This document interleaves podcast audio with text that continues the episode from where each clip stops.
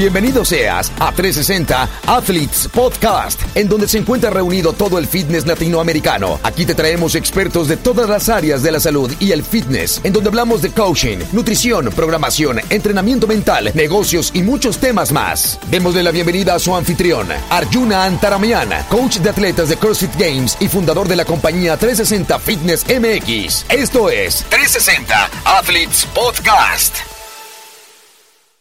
Vámonos. Esto es 360 Athletes Podcast. Estamos aquí con Pepe, Pepe, mejor conocido como Pepe de Enamorándonos. Enamorándonos. Bien, muchas gracias por invitarme a tu podcast. Bueno, eh, una plática rapidísima. Este podcast surgió de la absolutamente nada, porque estábamos ahorita platicando de, de, pues, algunos temas de importancia y yo creo que son es importante para todos y cada uno de los que probablemente estén escuchando este podcast ahorita, el tema del el malinchismo. Y surgió esta idea de empezar a grabar este podcast, no lo teníamos planificado, pero creo que es un tema importante y me gustaría que siguiéramos abordándolo. Y bueno, un poquito de background. Pepe de Enamorándonos está dedicándose ahorita a a 100% producción y es lo que es lo que yo comentaba, de hecho también nació de eso porque yo le empecé a contar mis planes que tengo para producción que es producción de cortometrajes y documentales que van enfocados a, pues, cierta forma, hacer conciencia a la gente y dar un punto de vista desde las personas que hacen las cosas. Por ejemplo, tenemos a un, va a ser un documental de un productor musical y vamos a hablar un poco de, de lo que él trae, ¿no? De lo que él está planeando hacer, porque él trae mucho la onda de defender a los latinos y de ahí nació un poco el tema. Porque yo le digo que mucha gente o muchas personas de los que van a Estados Unidos se achican un poco al sentir al sentirse que están con personas de otro país, ¿no? Como que traemos esa onda, igual y también se pudo reflejar un poco en el mundial, ¿no? O sea, mucha gente pues proyectó eso y dijo, hay que pensar, como decía el chicharito, hay que pensar cosas positivas, ¿no? Porque no quiero decir groserías, pero de cierta forma es, es real, o sea, no, no creo que por ser mexicanos tengamos o podamos hacer menos que otras personas. Simplemente creo que algo que dijo Arjuna es muy cierto, algo que me comentó es que de repente no tenemos la disciplina o las ganas para hacer muchas cosas, pero yo creo que si tuviéramos ganas de hacer muchísimas cosas, sí podría haber mexicanos, y hay mexicanos triunfando en el extranjero, podría haber más. O sea, podría haber más si tuviéramos esa iniciativa de empezar a hacer cosas nuevas, de empezar a luchar por los ideales, ¿no? De no, no tanto irnos por las cosas de que sí fuimos conquistados y sí posiblemente muchas cosas de Estados Unidos sean buenas, pero también de repente consumir cosas mexicanas. Hay, hay cosas bien interesantes, por ejemplo, yo estoy ahorita en la industria de, de la venta de chamarras de piel también, y mucha gente me hacía ese comentario de que por ser mexicanas posiblemente podían salir malas. Y yo he comprado chamarras en, en, Estados Unidos, o más bien de manufactura estadounidense, que me han durado muy poco comparado con mi chamarra que, que he usado ahorita, ¿no? Entonces yo sí traigo mucho esa onda de que creo que los mexicanos de repente nos achicamos mucho al estar con un extranjero o al estar con una persona de otro país. Y tocaste ahorita un tema muy importante, o sea, tocaste el tema de las ganas pero también tocaste el tema de la disciplina. Y yo creo que ganas hay muchas, lo que no hay es suficiente disciplina, no hay suficiente compromiso. Y lo vemos y lo estábamos platicando en esta parte de cuánta gente no tiene ganas de trabajar y sin embargo cuando obtiene el trabajo no tiene las ganas para hacerlo, ¿no? O sea, es, es, es, es, un paradigma muy fuerte en donde la gente realmente quiere trabajo, necesita trabajo, necesita soportar a su familia y cuando llega el momento de trabajar, y lo estamos platicando, por ejemplo, la, el, el tema de la mano de obra en México es el tema de o sea, siempre tener este pinche pedo con los pinches, los albañiles, los herreros. Digo, no quiero tocar temas sensibles con nadie, pero es la realidad. O sea, honestamente tenemos ese gran problema en donde encontramos lo que estamos buscando y cuando lo tenemos ya no lo queremos hacer, ¿no? Y esta parte de... Yo lo veo muy marcado en los extranjeros. El extranjero dice que va a hacer algo y te lo va a entregar tal día, a tal fecha, en tal horario, y te lo entrega tal día, tal fecha y tal horario, sin retrasos, sin, sin excusas, sin pretextos y eso es lo que yo creo que a nosotros como mexicanos nos hace falta, desarrollar esa, ese compromiso de hacerle honor a tu palabra, decir, yo voy a hacer esto y lo voy a hacer independientemente de lo que suceda a nuestro alrededor, porque nosotros le damos prioridad a miles de cosas más, incluido todo eso. No te estoy hablando solamente de la parte del tema de mano de obra, o sea, te estoy hablando hasta con nosotros mismos de nuestra persona. ¿Cuántos de nosotros no decimos, mañana empiezo la dieta? Exacto. Y surgen miles de cosas y miles de elementos que dices, pues ya no lo voy a hacer porque ya no, ya, ya no quiero, ya no tengo las ganas, ya no tengo la motivación, se me acabaron y no te estás honrando a ti mismo tu palabra de decir, lo voy a hacer porque dije que lo iba a hacer. Yo creo que es el problema. Sí, también algo muy cierto es que la forma en la que nos hemos, nos han educado y la forma también en la que muchas veces nos, nos educan en la escuela es a no crear hábitos verdaderos, ¿no? O sea, como que la gente, en la escuela muchos profesores, por ejemplo, que yo tuve, se dormían en clase. O sea, y es algo, es algo que sí da risa, pero a la vez no, no, da risa de pena, ¿no? Sí, o sea, no puedes, por ejemplo, no puedes dormirte en una clase si tienes a gente de primaria y, lejos de porque tenga, no sé, su, pues la responsabilidad encima de los papás, ¿no? Es ya porque, ¿qué estás proyectando a los niños, no? ¿Qué les estás enseñando tú como maestro? Que al fin y al cabo ganas un sueldo por hacer lo que tengas que hacer, ¿no? Porque al fin y al cabo los maestros, por ejemplo, tienen que enseñar. Pero, o sea, estás, tú que eres formador de hábitos en ese, en ese punto y muchos, y se escudan muchos maestros en que los verdaderos formadores de hábitos son los papás. Y los papás dicen, no, porque la escuela. Y yo creo que nadie ha asumido esa responsabilidad de de verdad decir, esto se debe de hacer de cierta manera. O sea, esto, esto es un mal hábito de, que los profesores de repente se duermen, de que cuánto vimos el, el documental ese que hicieron de, de panzazo, ¿no? Que si es cuando te te concientizas de la sociedad en la que vivimos y de lo que debemos, lo mucho que debemos de trabajar y no dejar todo el peso a una persona, ¿no? Sí, y lo que estábamos diciendo, o sea, hace rato que estábamos platicando y estábamos diciendo que lo que yo te decía, ¿no? ¿Cómo podemos esperar que nuestros gobernantes y nuestros regidores no se roben el dinero, no tomen las decisiones fáciles, porque sabemos que cuando lo hacen no hay consecuencias para ellos. Lo estamos viendo ahorita con Duarte, que le van a dar tres años y muy probablemente haya una reducción de sentencia en donde va a salir un año y medio. Y estamos viendo que cometer actos eh, de delincuencia no tienen una repercusión. Pero yo lo veo expresado, y te lo platiqué, lo veo expresado aquí todos los días, cuando alguien entra en sentido contrario para meterse aquí enfrente a la bodega de Horrera. Como no hay una consecuencia para su acto, entonces él sabe que lo puede hacer y entonces infringe la ley. No pasa nada, no mató a nadie, no chocó, no pasó absolutamente nada no causó ningún daño, en realidad. En realidad no causó ningún daño. Sin embargo, el hecho de haberlo, de haber roto la ley y de no hacer las cosas correctamente, se ve expresado desde la, desde el, o sea, desde la esfera más baja de la sociedad hasta la más alta, donde están todos los políticos y la gente de dinero y etcétera. No es un tema de sociedad, yo creo que es un tema personal. Yo lo estoy experimentando mucho con, pues ahora desde el nacimiento de mi hija. Sigo siendo una persona que tiene muchísimos errores y muchísimos defectos y sin embargo, una de las cosas que quiero hacer es ser una mejor persona en todos los aspectos que para mí eh, tienden a ser una buena persona. Porque quiero ser una buena persona para mí, pero quiero poderle yo enseñar a mi hija, oye, este es el camino a seguir y estas son las cosas que tienes que hacer por medio del ejemplo. ¿Cuántos papás no has visto que regañan a sus hijos por fumar, pero se fuman una cajetilla diaria? Claro. Sí, yo creo que eso, eso es un tema muy importante que tocas porque yo también creo que parte de la... más bien no parte, la mayoría de los hábitos y formaciones que un niño tenga o problemas que llegue a desarrollar en un futuro radica mucho en los padres, o sea, en lo, en lo mucho que te inculquen, por ejemplo, si un niño de repente pues es golpeado por sus padres, va a crecer con una cierta timidez y eso a la larga se va, o sea, no te digo que a los 5 años, a los 6 años, porque los niños no son conscientes en muchas partes, pero crecen con eso. Por ejemplo, yo estaba leyendo lo que te decía, un, libro muy interesante de, de la trata de personas y ahí, por ejemplo, podemos ver que en ese libro hablan de las niñas que son abusadas o vendidas desde los 5 años. Ellas cuando llegan a ser rescatadas a los 18 años, ellas no entienden que lo que está pasando está mal, porque ellas nacieron y crecieron todo el tiempo en ese, en ese ámbito. Claro. Entonces muchas muchas personas de las que de las que son rescatadas tanto de abusos sexuales o de abusos físicos que sufren por parte de una de, de sus padres o de alguna de algún familiar cercano, pues crecen con eso, crecen pensando que la violencia es buena y crecen pensando que, es lo único que hay. Y hay un caso de esa psicóloga, o más bien, no, no recuerdo si es psicóloga, creo que es periodista, que hablaba de, de que llegaba con los niños abusados por maltrato físico y los niños se enojaban cuando no eran golpeados. O sea, porque ellos ya desarrollaron su chip, ya es ser golpeado.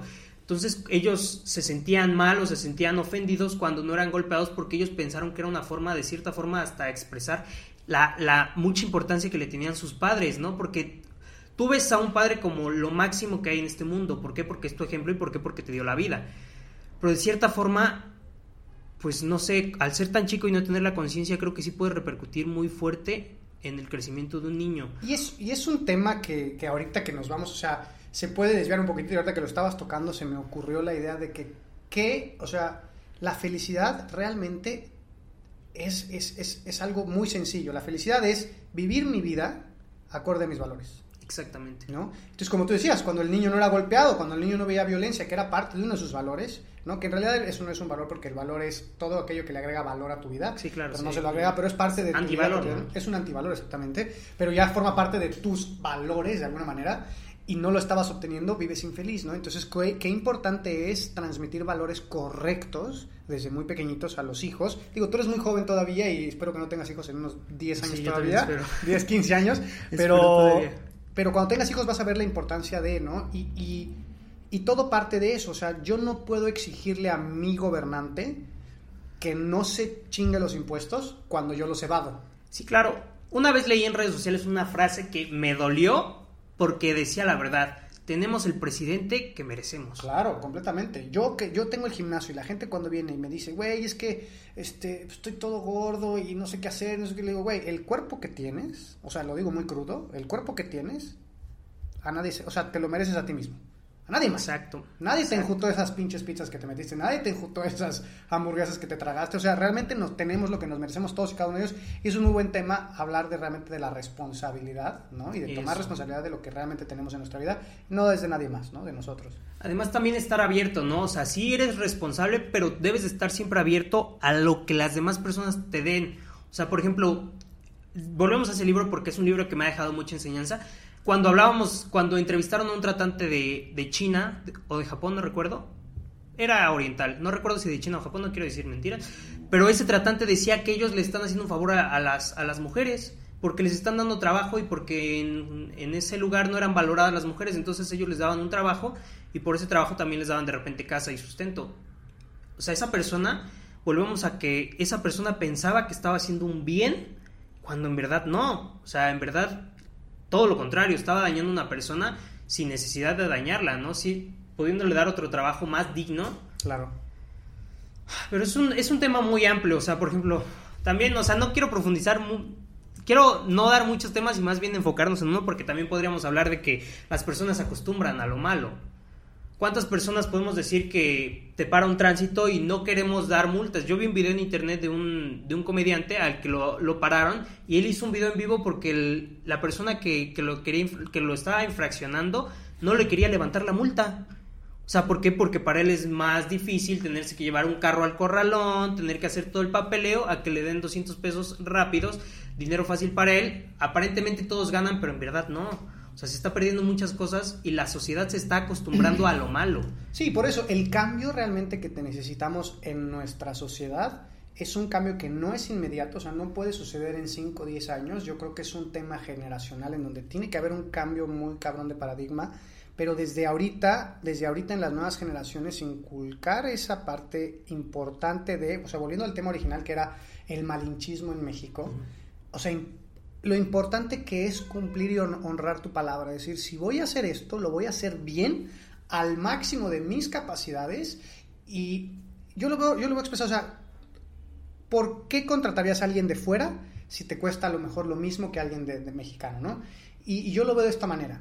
Cuando vas al supermercado y el del super te, te queda de ver 40, 50 centavos, que es muy común que te lo quedes de ver en el supermercado, no te sientes robado, o sea, dices, güey, ¿por qué no me los, por qué no te los quedo yo de ver a ti? No, o sea, los 50 centavos ni te van a hacer más rico ni más pobre en realidad, pero es el hecho de no recibir lo que te corresponde lo que te hace sentir robado. Yo lo veo de la misma manera con este ejemplo de cuando llega alguien y me presenta dos opciones y me cobran exactamente lo mismo, y uno es mexicano y otro es extranjero, pero el extranjero me está aportando lo que sí me dice, o sea, está cumpliendo su promesa, la promesa que es de su lo que sea que esté vendiendo, me lo está entregando, yo me siento bien. Con respecto al otro cabrón que no me está entregando lo que él me está prometiendo, ya sea puntualidad, servicio, etcétera, lo que sea que él está prometiendo, no lo está cumpliendo, entonces en ese momento me siento yo robado. No es que realmente vaya a pasar nada, y a lo mejor el trabajo no es malo, sin embargo no está cumpliendo su promesa, y eso yo creo que, que impacta de manera eh, brutal a si vamos a tener, eh, vamos a escoger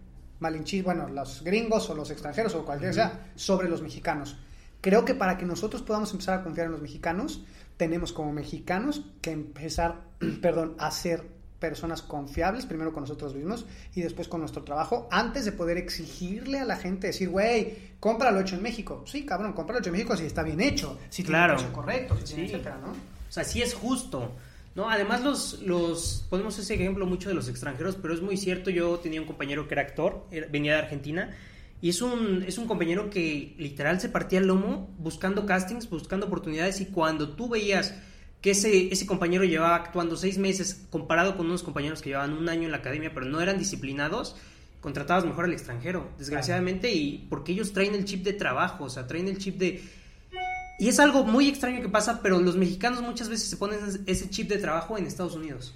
Pero no solamente los mexicanos, o sea, ahorita que tocaste el tema del argentino, los argentinos son conocidos, digo, ojalá que no me escuchen ningún por ahí en argentino, pero son conocidos por no por ser medio huevonzones. Claro. Pero el hecho de salir de tu país, el hecho de no tener las de tener la necesidad de no tener las mismas oportunidades que tiene otra persona, te hace que explotes tus recursos al 100%. Entonces, es muy sabido que los extranjeros cuando salen de su país muchos de los extranjeros en Estados Unidos que es que sobre te digo yo te hablo de temas en Estados Unidos que es donde estaba leyendo mucho hay muchos extranjeros que han hecho mucho dinero en Estados Unidos por el hecho de ser extranjeros. Claro.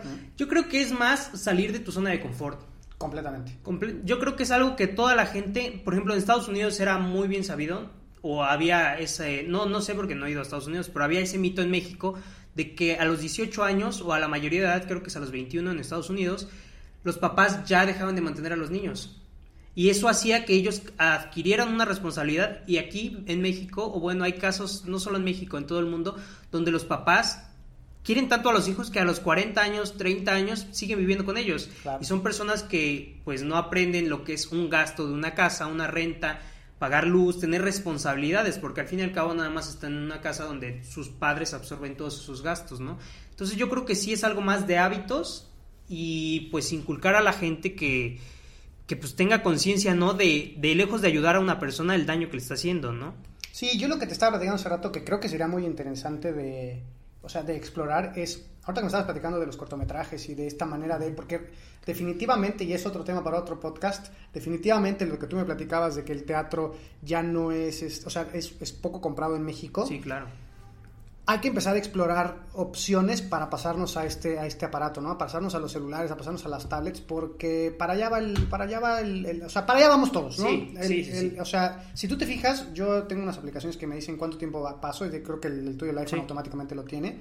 O sea, pasas de 5 a 6 horas en las redes sociales en estas madres, ¿no? Entonces ya hay que encontrar opciones para poder pasar nuestro trabajo a en línea, porque hacia allá va todo, ¿no? Entonces Creo que la parte de explorar los cortometrajes es muy bueno porque vas a llegar a una audiencia mucho mayor. Sí. Eh, porque el teatro sí está como muy segmentado en gente con más cultura, como... Eh, no sé cuál sea exactamente, realmente voy a hablar por hablar nada más, pero creo que sí va más asociado a gente que tiene cierta cultura o cierta ciertos hábitos de ir al teatro, apreciar obras de arte, etcétera. Sin embargo, los cortometrajes son muy accesibles para todo el mundo. Exacto. Y poder explorar este cortometraje en donde podemos presentar, por un lado, eh, lo que yo te decía, a lo mejor poner al mexicano y poner al extranjero y ponerlos en similitudes y ver por qué, o sea, por qué se da este caso. Si es un caso nada más de una idea vieja de hace miles de años, en donde, bueno, miles, hace algunos años, algunas décadas, en donde nosotros creíamos que la mano de obra gringa era mejor o la mano de obra China era mejor y nosotros nos damos cuenta ahorita que la mexicana es mejor, pero ¿cómo? O sea, ¿cómo rompemos este mito? Yo creo que por medio de los cortometrajes sería una buena opción para poder pues explorar este tema, ¿no? Porque todo esto que tenemos, o sea, hay, ¿conoces esta historia de, de la de la abuelita que de la niña que llegaba y le hacían siempre a su mamá unos sándwiches y siempre le cortaba las orillas a los sándwiches, ¿no? Entonces se los entregaba como más chiquititos, así, tostaditos en las noches. Y le decía, oye mamá, ¿y por qué me cortas siempre las orillitas de los, de los sándwiches y me los entregas así chiquititos? Y decía ella, no sé, tu abuelita sí me lo hacía. Entonces la niña va con su abuelita y le pregunta a su abuelita que por qué le cortaban las orillas a los sándwiches. Y la niña le decía, no sé, digo, la abuelita le decía, no sé, mi mamá sí me los hacía. Afortunadamente todavía la mamá de esta señora vivía, que era la bisabuelita, y va y le pregunta a la bisabuelita que por qué lo hacía y le decía, ah, bueno, lo que pasa es que cuando estábamos, yo era pequeña, mi mamá tenía este, un sartén que era muy pequeñito y solamente teníamos ese porque éramos muy pobres y el pan no cabía. Entonces lo que hacía era que cortaba el pan para que cupiera en el sartencito y yo me acostumbré a hacerlos así porque así me los daba mi mamá. Entonces uno termina generaciones después siguiendo patrones y conductas con cosas que ya no aplican. O sea, ahorita tengo un sartén que me cabe el, sándwich perfecto y sin embargo sigo haciendo lo mismo porque eso lo tuve generaciones atrás. Entonces, eso me enseñaron. Ahorita eso me enseñaron, que, que, que, los extranjeros son mejores que los, que los mexicanos. Entonces, ¿cómo romper este paradigma de no es cierto? No es cierto. O sea, tenemos cosas buenas en México. Sí, exactamente. De hecho, eso es parte del enfoque, por eso se pensó los cortometrajes. ¿Por qué? Porque queremos llegar a mucha gente mexicana, cortometrajes y documentales, hacer conciencia de que hay cosas que se están haciendo muy bien en México, pero por cosas que se han vivido, ya sea experiencias malas. Por ejemplo, si tú tuvieras un hijo, bueno, más bien tú tienes tu hija, pero ella creciera con ver que un extranjero de repente trabaja mejor que un mexicano, ella puede seguir pensando eso. Y ella puede seguir pensando eso hasta que de pronto alguien le demuestra, un mexicano le demuestra que puede hacer las cosas bien y puede medirse con un extranjero. Es cuando llega el cambio de mentalidad. Por ejemplo, yo lo dije en el Mundial es, es algo que desgraciadamente se quedó en el Mundial, ¿no? Pero ¿cuánto, ¿cuántas personas creían que no se les iba a ganar a Alemania y se le logró ganar y, y bien, ¿no? O sea, entonces yo creo que no demeritar las cosas mexicanas y también demostrar, abrir la mente de las personas que han ido consumiendo y han ido creciendo con que lo mexicano está mal y ya es algo que traes en la cabeza, ya es un chip que tú naciste con ello y por eso te achicas. O sea, porque no hay más. O sea, cuando tú, tu padre te dice algo que te, más bien te, te dice, los gringos son mejores que los mexicanos. Tú creces con esa mentalidad. Y posiblemente no sea mejor muchos gringos que los mexicanos, pero tú creces con esa mentalidad que te vas achicando todo el tiempo. Entonces, los cortometrajes y los documentales, eso queremos, romper esas cadenas y empezar a crear nuevas cosas y demostrar que hay mexicanos súper creativos que hay mexicanos que traen un rollo muy bueno y que hay mexicanos que, podrían estar compitiendo con cualquier persona. Sí, lo vemos con Iñárritu, por ejemplo, ¿no? Que está ganando Óscares y todo, hasta allá. Y, y ahorita dijiste algo muy importante, que, que es verdad que nosotros como... Hay unos estudios muy interesantes en donde grupos de chavitos los metían a las escuelas y de manera aleatoria, sin saber quiénes, quiénes tenían más capacidad que otros, se les decía a los maestros, mira, este chavito y este y este y este en particular están por encima del promedio, son chavos genios, ¿no? Que pueden triunfar. Entonces, darles más atención o, no me recuerdo si, les pedían que les dieran más atención o simple y sencillamente solamente les decían que esa persona en particular era más, más apta que el resto de los compañeros de clase.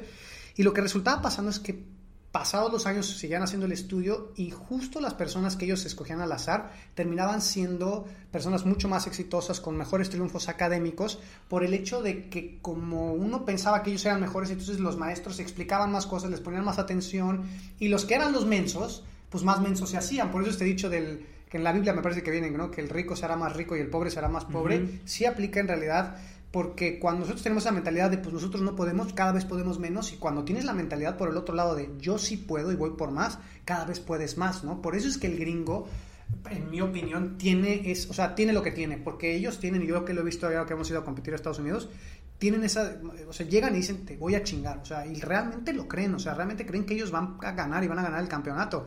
Y se ve expresado en sus acciones con respecto a nosotros los latinoamericanos, que yo los veía que se quedaban retraídos. Entonces, esa parte de mostrar al mundo que sí se puede y que todos empecemos de una manera colectiva a decirle a la demás gente y a nosotros mismos sí se puede y empezar poco a poquito a contrarrestar este péndulo que está completamente inclinado hacia el lado de no se puede, yo creo que va a ser importante, pero por medio de todo este tipo de trabajos es por donde yo creo que vamos a poder llegar, pero te decía, yo creo que va a ser un trabajo de, o sea, qué bueno que están empezando ahorita y que hay estas ganas, pero yo creo que es un trabajo que va a tardar décadas. De hecho, yo no creo yo ver, lograr ver ese trabajo consolidado. Sí, a nosotros no nos va a tocar. No me va a tocar claramente, pero yo sí creo que si en una persona, si este cortometraje llega a una persona y logra hacer conciencia, con que esa persona cambie, yo me doy por bien servido, porque con que esa persona empieza a crear hábitos nuevos, empieza a demostrarse a sí mismo, empieza a, luchar por sus sueños, empiece de verdad a pues cambiar toda su mentalidad, porque es una cuestión de mentalidad. Es bien cierto que, que, el mexicano tiende a de repente no pensar que puede lograr las cosas. Yo una vez estaba en una comida familiar y es algo que me quedó muy grabado porque fue parte de lo que luché mucho para lograr llegar a la, televisión. Yo un día estaba viendo la televisión con... Era muy chico, tenía como 8 años, y estaba viendo un programa de televisión con, con mis tíos. Era una reunión familiar. Y yo le dije a un tío, yo algún día voy a salir en televisión. Y mi tío se me quedó viendo y se empezó a reír. Y me dijo, eso es imposible, no vas a poder salir nunca en tele. Entonces yo desde ese día me metí el chip de que yo algún día voy a salir en televisión, sea como sea. Posiblemente no fue el programa que me hubiera gustado porque ese programa proyecta todo lo que yo no quiero proyectar, ¿no? Pero pues al fin y al cabo yo creo que sí se puede lograr, sí hay medios para lograr lo que sea. Si un niño te dice quiero ser astronauta, sí hay medios para que un niño pueda ser astronauta. O sea, hay mexicanos descubriendo, hay mexicanos trabajando en la NASA. Yo sí creo que sí, sí, sí es un trabajo también mucho de padres de decirle, a mí mi mamá una vez me dijo, tú puedes lograr lo que tú quieras siempre y cuando te lo propongas. Y es algo bien cierto. O sea, yo me enfoqué de repente 100% en artes marciales mixtas y me fui a pelear de repente a Guatemala. Cuando me enfoqué 100% en CrossFit, tú me diste la oportunidad y empecé a ser coach, empecé a explorar muchísimas cosas que mi cuerpo puede lograr hacer. Cuando me fui a la televisión dije, quiero ser en su momento una persona el mejor en la televisión y en su momento a mí me dijo la productora que yo fui el de más rating en televisión cuando yo me lo propuse. En su momento dije, quiero ya actuar y empecé a lograr actuar. Ahorita estoy diciendo, quiero una casa productora y quiero que mi casa productora funcione y ya quiero dedicarme al 100 porque esto es lo que de, verdad quiero. Es donde sí se conjuga toda mi creatividad y se conjuga todo lo que he soñado.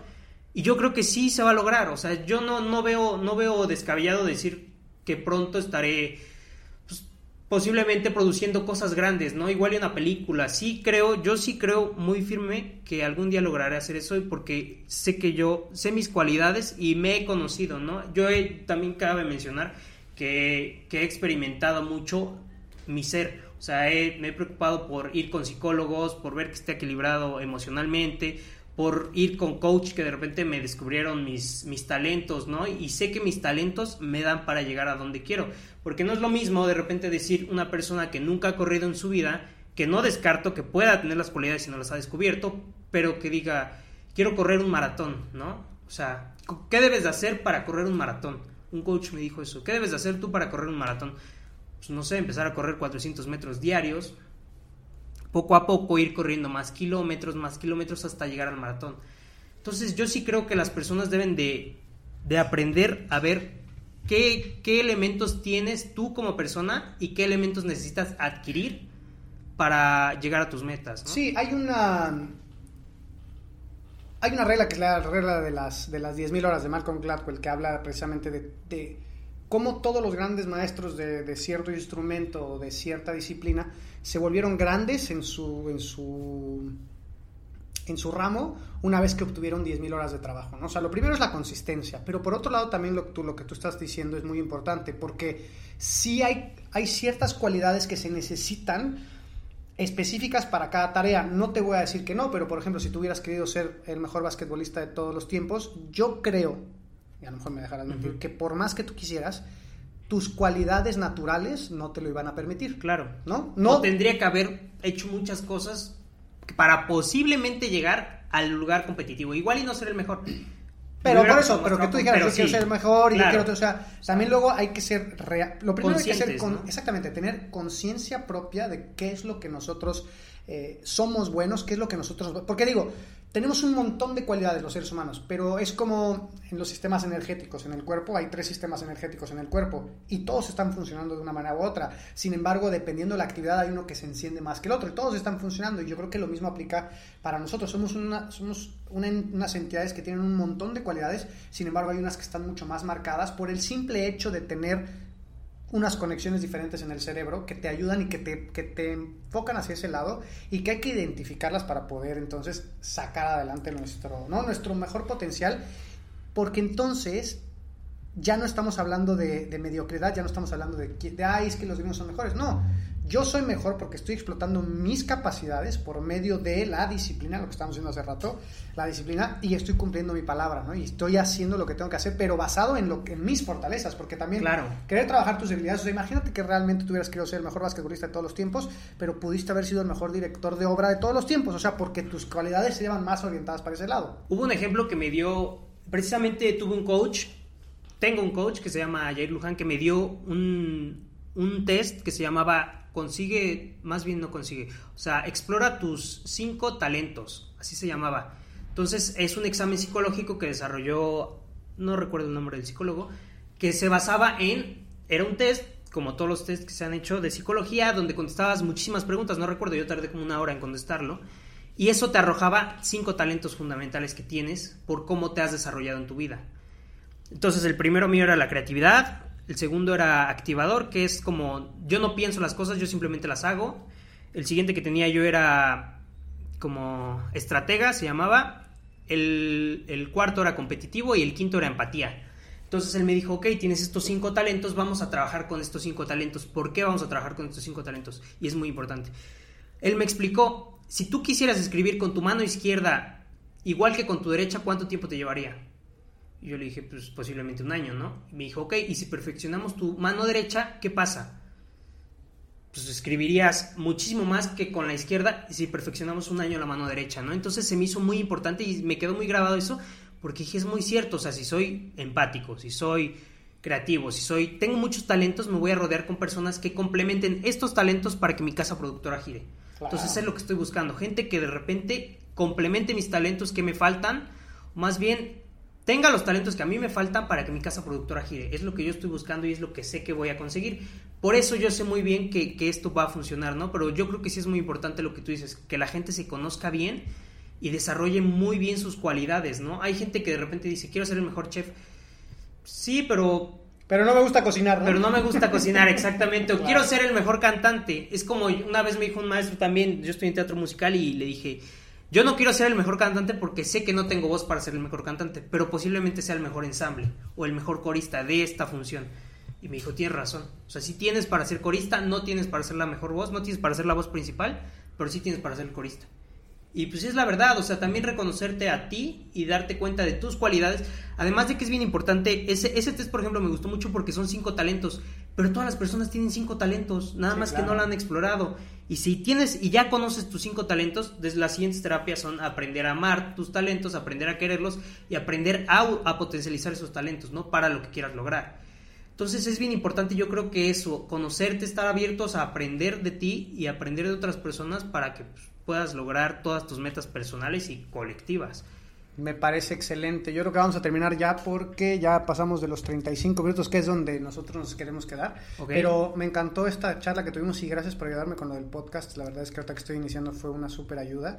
Y nada, algo que le quiero decir al público de 360 Athletes que nos esté escuchando, que seguramente te va a escuchar en estos días y seguramente pues todos tus seguidores nos van a estar escuchando. Sí, pues yo creo que simplemente que confíen en ellos y que también por ejemplo, algo que haces tú, mucho también es eso, ver, explorar a cada atleta y ver qué, qué, qué, le podemos mejorar y qué es muy bueno para potencializar. Simplemente que se conozcan como atletas, porque la mayoría yo creo que van a ser atletas, y si no, que se conozcan a sí mismos para desarrollar mejor su trabajo y se esfuercen, o sea, que de verdad se enfoquen y creen hábitos. Si mi hábito, si necesito algo y uno de mis hábitos es pararme a las 5 de la mañana que debo desarrollar, pues lucha, ¿no? O sea, nada es gratis en esta vida y hay veces que va a costar muchísimo trabajo, pero yo sé que cuando llegas y logras lo que tú, la, lo que tú ganas al lograr una meta no se compara con nada. O sea, no se compara con las horas de, entrenamiento, ¿no? Como decía Mohamed Ali. Yo odié cada minuto en el gimnasio, pero después cuando logré las cosas, creo que es cuando de verdad, pues valoras, ¿no? Todo, todo el trabajo que has logrado. Y pues simplemente que tengan metas grandes y que crean que pueden llegar a ser grandes personas y lo van a lograr. Excelente. Muchas gracias. Gracias.